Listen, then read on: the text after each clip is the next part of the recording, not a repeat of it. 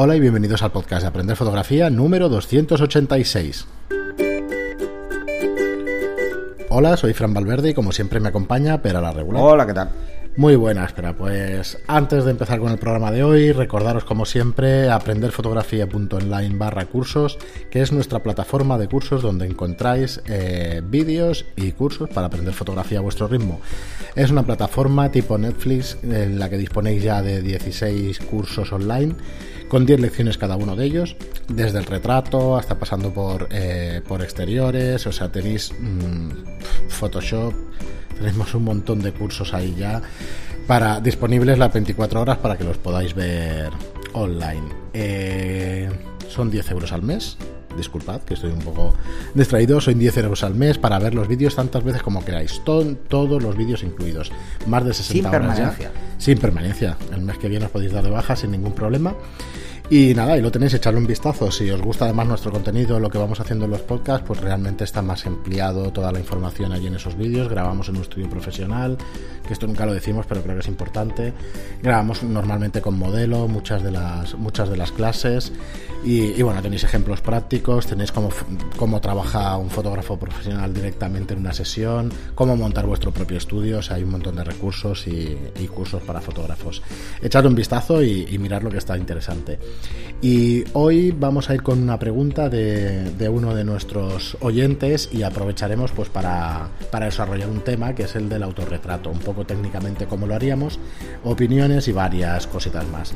Nos dice Pablo Rodríguez Izquierdo, nos dice buenos días, soy Pablo y fiel seguidor de los podcasts desde, desde el país donde me encuentro residencia, residiendo por motivos de trabajo, Arabia Saudí. Me gustaría plantearos un tema para uno de vuestros podcasts y es el siguiente. A todos los que nos gusta experimentar la fotografía de retrato a menudo, o al menos yo, experimentamos un, pro un, problema. No disponemos de modelo, familiar o amigo que se preste a nuestras constantes requerimientos, a nuestros constantes requerimientos de hacer fotos para practicar, por lo que debemos recurrir a una práctica sobre la que aún no he escuchado mucho hablar, el autorretrato.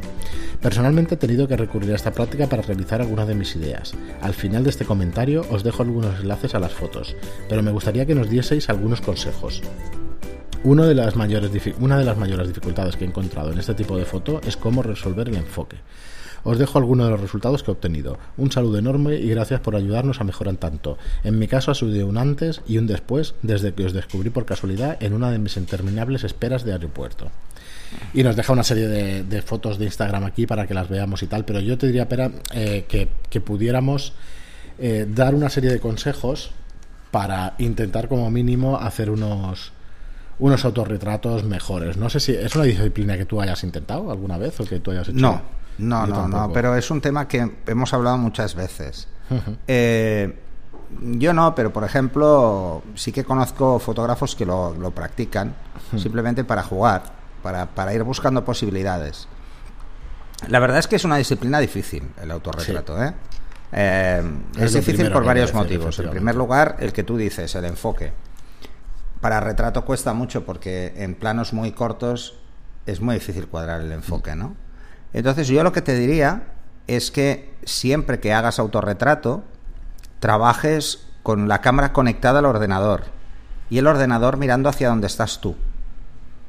Si utilizas el software, por ejemplo, del fabricante, en el software del fabricante, eh, para hacer disparo remoto, podrás escoger el punto de enfoque desde la pantalla. En el de Canon se puede, en el de Nikon creo que también. Sí. ¿Vale? Entonces podrás escoger el punto de enfoque que aunque no tenga tanta precisión, como la cámara va a estar sobre un trípode, no vas a poder hacer enfoque reencuadre, pero como mínimo vas a escoger dónde está el punto de enfoque o vas a encuadrarte tú donde veas que está el punto de enfoque seleccionado. O sea, tú te vas a mover para que cuadre dónde va a enfocar. Esa sería la primera. No es lo mismo hacer un retrato que hacer un cuerpo entero en, en un autorretrato. Uh -huh. Si vas a hacer un cuerpo entero, no vas a tener grandes problemas de, enfoque. Los vas a tener en retratos. ¿Por qué? Pues porque probablemente te gustará trabajar o con aperturas amplias o con distancias muy cortas, en los dos casos en los que el tema del enfoque es más sensible o es más delicado. ¿no? En, aperturas amplias por la precisión del punto de enfoque y en distancias cortas por la profundidad de campo. Así que mmm, Lo que te diría es eso, es que trabajarás conectado a un ordenador cuando te hagas autorretrato y tengas el, un portátil o un ordenador mirando hacia donde estás tú, porque así te ves. ¿Mm? Que es mejor que tener un espejo. ¿Y dónde sería el sitio ideal? Pues que lo tengas justo debajo de la cámara, para que la mirada no la tengas que variar mucho, para que no muevas, no cabeces, no muevas la cabeza hacia los lados para mirar en un lado y luego encuadrar, porque entonces vas a perder mucho, ¿no? Eh, sí, eso puede ser una ayuda importante que antes no existía. No, pero ves, por ejemplo, en televisión, mmm, cuando hay primeros planos, suelen tener un monitor para que el, el presentador vea lo que están encuadrando, vea hasta dónde están encuadrando y sepa pues cómo levantar las manos, cómo jugar con ellas, cuánto margen tiene. Y entonces es una forma de que tú puedas construir una imagen como si te miraras un espejo. Porque es lo ideal, ¿eh? es más fácil hacerse una foto así. A ver, yo autorretrato me he hecho igual un par cuando he necesitado. He necesitado una foto, pues no tenía nadie a mano, pues me la he hecho, ¿no?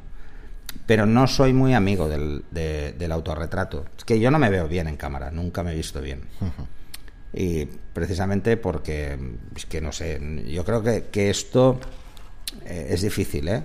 Pero entiendo, entiendo tu problemática. No es, no es fácil encontrar modelos siempre para. Y sobre todo si quieres experimentar algo.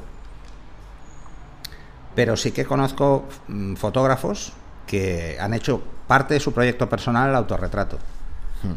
O han sido uno de sus proyectos personales sí, hecho, autorretratos. Alberto García Lix, que hablábamos en verano y eso de los autores sí. y tal, pues uno de... Sí, tiene, sí, tiene montón, muchísimos autorretratos. Tiene un montón de autorretratos y, y, no creo que eso, no creo que sea difícil. No sé realmente cómo utilizaría él, pues eso, el tema del enfoque. Yo creo que controlaba tanto la técnica que al final le salía bastante... Bueno, eh, es, es jugar con dos factores. Uno es eh, las capacidades de tu equipo. Uh -huh. O sea, si tú tienes una cámara que, que tienes capacidades a nivel resolutivo lo suficientemente grandes como para encuadrar por encima. Porque utilizarías igualmente un 85 o diríamos Claro, esa es la historia. Si, si tienes capacidad de recorte porque tu cámara tiene suficientes megapíxeles y suficiente calidad como para y tu foto final no la quieres a un tamaño para ampliar mucho, el reencuadre lo puedes hacer tú luego en postproceso. Ya sabéis todos que yo no soy nada amigo de eso. Pero no, claro, en, este autorretrato caso. no te quedará más remedio muchas uh -huh. veces, a no ser que hagas lo que yo te decía de tener el ordenador justo debajo para ver cuál es el encuadre y dónde está el enfoque. Es, si podéis reencuadrar, simplifica mucho el trabajo en el autorretrato, porque entonces podéis poner la cámara más lejos y no tendréis problemas de enfoque. Cuanto más lejos esté, más profundidad tenéis. ¿Mm? Pero no podéis subir la focal, porque la focal afecta también. Si lo ponemos muy lejos, pero ponemos una focal muy larga, pues la profundidad de campo se vuelve a reducir. O sea que, ¿qué es lo que más afecta a la profundidad de campo y por lo tanto a, la, a cómo nos va a costar enfocar? Primero, la distancia del motivo. Segundo, la focal. Y por último, la apertura. Si vais a hacer autorretratos, intentar con, jugar con aperturas medias, F8 sería lo ideal, porque ya sabéis que tenemos ahí la frontera entre lo que son eh, aberraciones y difracción. Luego con focales medias, o sea, estándar, con 50 milímetros. Porque un 50 milímetros mm, no es que entremos enseguida en hiperfocal, porque no es verdad, pero bueno, la profundidad de campo es lo suficientemente grande como para que podamos jugar sin tener que llegar a un angular.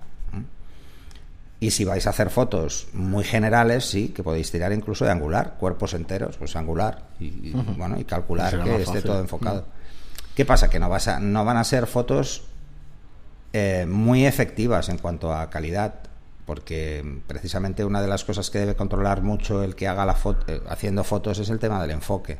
Y, un, y lo que te va a costar más es hacer enfoques selectivos. O sea, no es lo mismo hacerse un autorretrato en un estudio donde tú lo controlas todo que fuera en la calle. Bueno, ahí vamos a tocar uno de los temas eh, que duelen de, de autorretrato tipo selfie. Para no, mí, claro, es que no, eso no es. Eso no es un autorretrato. No, eso para, es un selfie. Eso es... no es lo mismo. O sea, yo a la que veo, no a la que veo la palos o brazos ya no es un autorretrato. Eso, bueno, sí, eso es, evidentemente un selfie sería un autorretrato, pero entiendo que lo que tú quieres irte es a algo más lejos, a, sí, sí, de hecho, a en- en construir su una Instagram escena. Lo que, hay, sí, lo que hay es otro tipo de intención a la hora de hacerse su autorretrato. Y Pues eso. yo te daría como consejo ese, que seguramente ya lo haces, que es jugar con más distancia para reencuadrar eh, y jugar con aperturas medias precisamente para tener un poquito más de profundidad y que no sufras tanto con el enfoque. Lo de tener la pantalla del ordenador para ver dónde enfoca, pues eso sería el, plus extra. Eso ya sería, me voy a dedicar profesionalmente a hacer autorretrato. Y la iluminación la trabajamos exactamente igual que si fuera un retrato normal. Pues sí, porque no te va a hacer falta. Si tú controlas dónde está enfocando la cámara, que claro, cuando te haces un autorretrato tú no ves por el visor.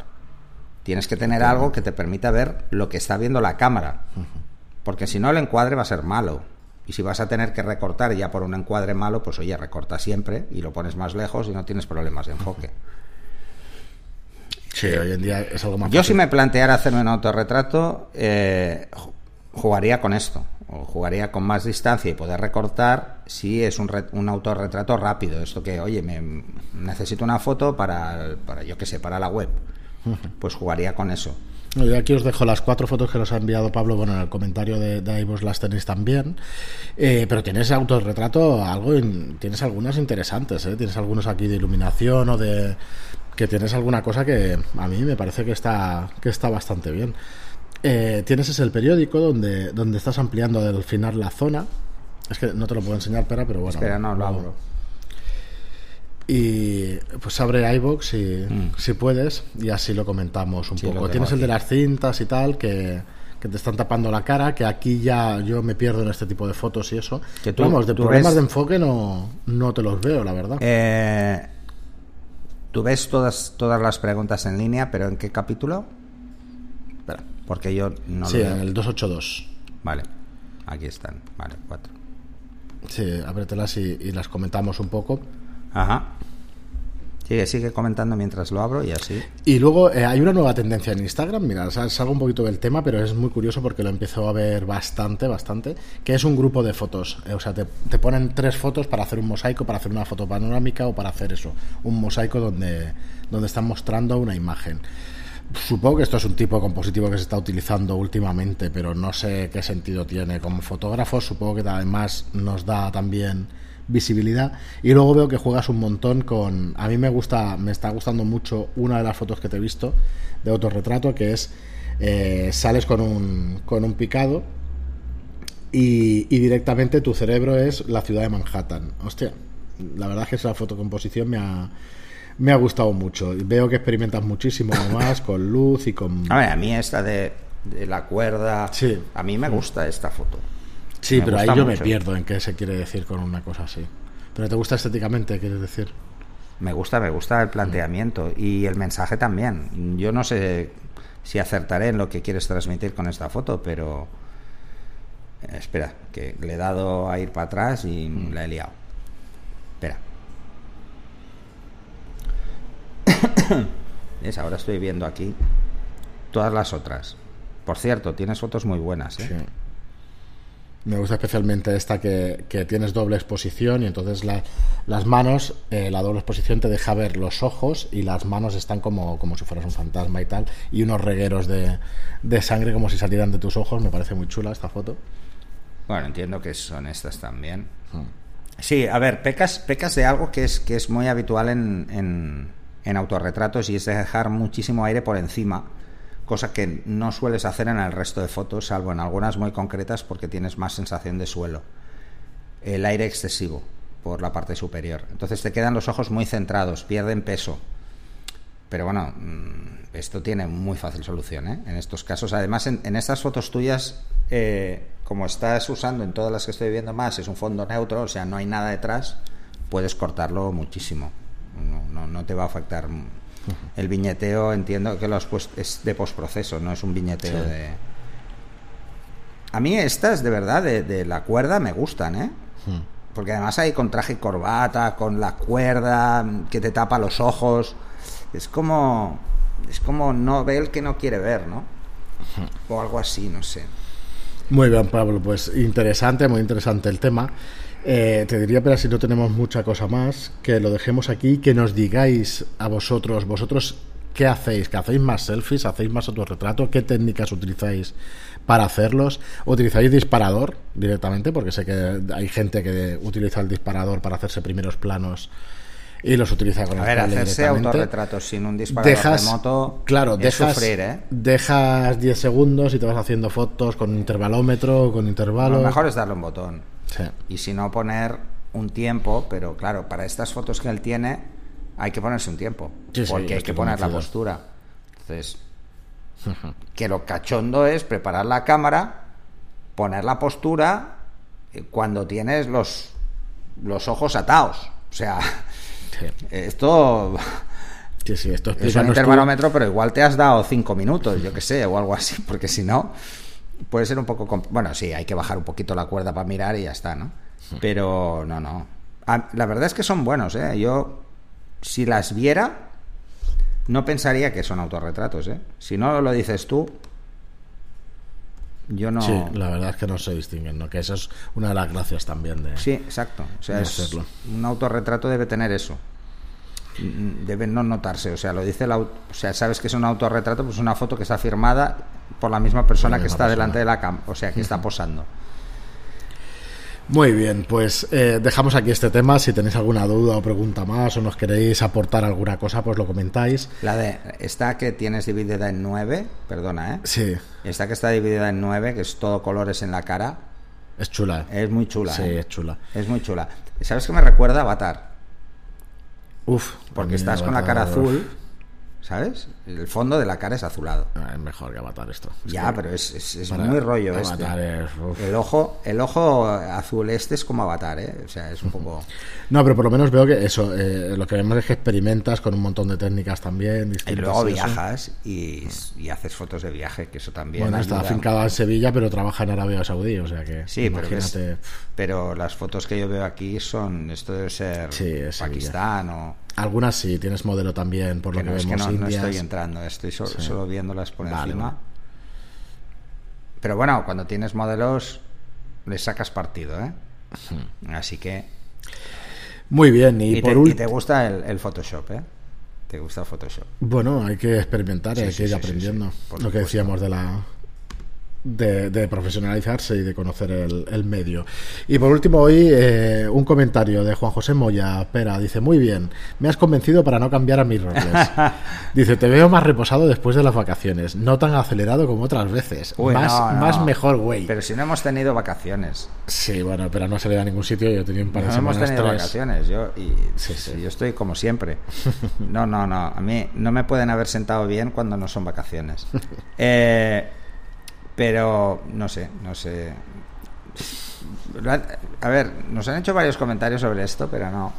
Yo no veo ninguna diferencia. Igual estamos, a ver, igual después de 300 programas, algo más sueltos estamos. Pero bueno, yo creo que el Pera después del tercer programa ya estaba suelto del todo. Sí, pero no. Yo no sí, sé. yo sí, os puedo decir que estoy más suelto. No sé si gustará más o menos, pero bueno. Pero ¿cuál, cuál era la otra parte de la pregunta? Nada, lo de las mirrorless, que no, que Ah, convencido. no, pero a ver, es verdad, no. Nada, cuando las ver, probemos a fondo ya os diremos. Pero insisto. ¿eh? llevo tres o cuatro capítulos diciendo la, diciendo la misma frase. Las opiniones son como los culos, cada uno tiene el suyo.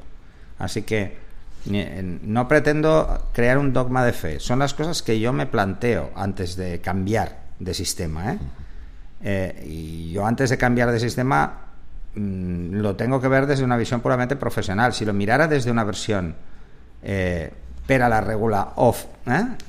desconectado de, de que además me dedico a ello, joder, me la compraba ya. ¿Pero por qué? Porque soy muy gadget, Claro, me encantan. gusta, sí. O sea, me la compraba ya, pero porque me encantaría probarla. O sea, esto es el otro día Mauro, Hmm. eh, hablando con Mauro, sale la presentación de la Canon y ya me envía, mira, mira lo que han sacado, tal, no sé qué. No lo quiero ver. Si es que se la va a comprar, o sea, lo sé, si no tardará. ¿Pero por qué? Coño, porque él tiene su trabajo y luego hace fotos aparte. Claro. Y entonces es diferente. Es, es- él, él no va a comprarse una cámara, y la mayoría de los que escucháis no van a compraros, no os compraréis una cámara por plazos de amortización. Sí, sí. No estáis pensando en la amortización del equipo, estáis pensando en disfrutar. Claro, que es Y- lo que tiene. eh, pero esto es como el que se compra un coche nuevo. Pero si lo, cuando te lo compras, si la ilusión que tienes por comprártelo, ya paga. Paga. Pues esto es exactamente igual. Yo lo que intento es eh, Lo que intentaba al explicaros esto es que no es oro todo lo que reluce y a la hora de comprarte un equipo valorar más cosas. Sobre todo porque estamos hablando de equipos que no son baratos, son muy caros y entonces hay que tener muy claro pues mm, para qué lo vamos a usar. Y a nivel profesional las cosas que nos pueden interesar no son las mismas. Y luego diréis, no, muchos profesionales se están pasando. Dice, sí, yo conozco un par que se, han pasado a, a mirrorless, pero hace tiempo. Uno, no voy a dar nombres, ¿eh? Uno, porque el fabricante le regaló la cámara. ¿Por qué se la regaló? Porque le interesaba al fabricante que un profesional la usara. Entonces tiene un acuerdo de patrocinio. Normal, eh, bueno, eh, la usa y encima, pues probablemente le paguen algo. Porque la promociona. Sí, se hace muchísimas veces. Esto se hace mucho. Esto tenéis que saberlo. O sea, esto no quiere decir que vaya a hacer mejores o peores fotos. Esto es que, bueno, para el tipo de fotos que hace, él ha valorado que le interesaba más. Y si le interesa, pues claro. Ahora, no conozco a ninguno de estos que no vayan con otro cuerpo por si acaso. ¿Por qué? Bueno, porque lo que os decía, no sabemos mm, en una situación crítica qué va a pasar con estas cámaras. Eh, cuando yo vea en, en, un campo de fútbol fotógrafos con una mirrorless haciendo fotos en plena lluvia, entonces diré, va, esto va a coger mercado. ¿Por qué? Porque hay un porcentaje de profesionales muy alto, de hecho el más alto, que trabaja en exteriores. Hay más gente que trabaja en exteriores que en estudio. Entonces cuando este tipo de cosas, golpes, en estudio es muy difícil que una cámara reciba un golpe, pero en, exteriores es fácil. Vas caminando, pasa alguien, te da un golpe, eh, llueve de golpe, luego hace mucho sol, mm, las inclemencias es una de las cosas que más valoramos los fotógrafos a la hora de comprar un cuerpo, es que sea resistente, muy resistente, al menos yo, ¿eh? Y yo hago más estudio ¿eh? que exteriores, pero bueno, no, no, hago más exteriores que no, Bueno. Sí, bueno, mi Sí, sí, depende del trabajo. Sí. Muy bien, Pera, pues hasta aquí también el programa de hoy. Eso, insistimos que nos hagáis vuestras preguntas, que nos digáis más acerca del autorretrato, de qué os parece difícil el hacerlo, que no, que tenéis más fácil. Eh, como siempre os digo, si os gusta nuestro contenido y queréis ayudarnos, lo mejor que podéis hacer por nosotros es poner una reseña de 5 estrellas en iTunes y un me gusta o un comentario en iBox. Gracias por estar allí y hasta el próximo programa. Hasta el siguiente.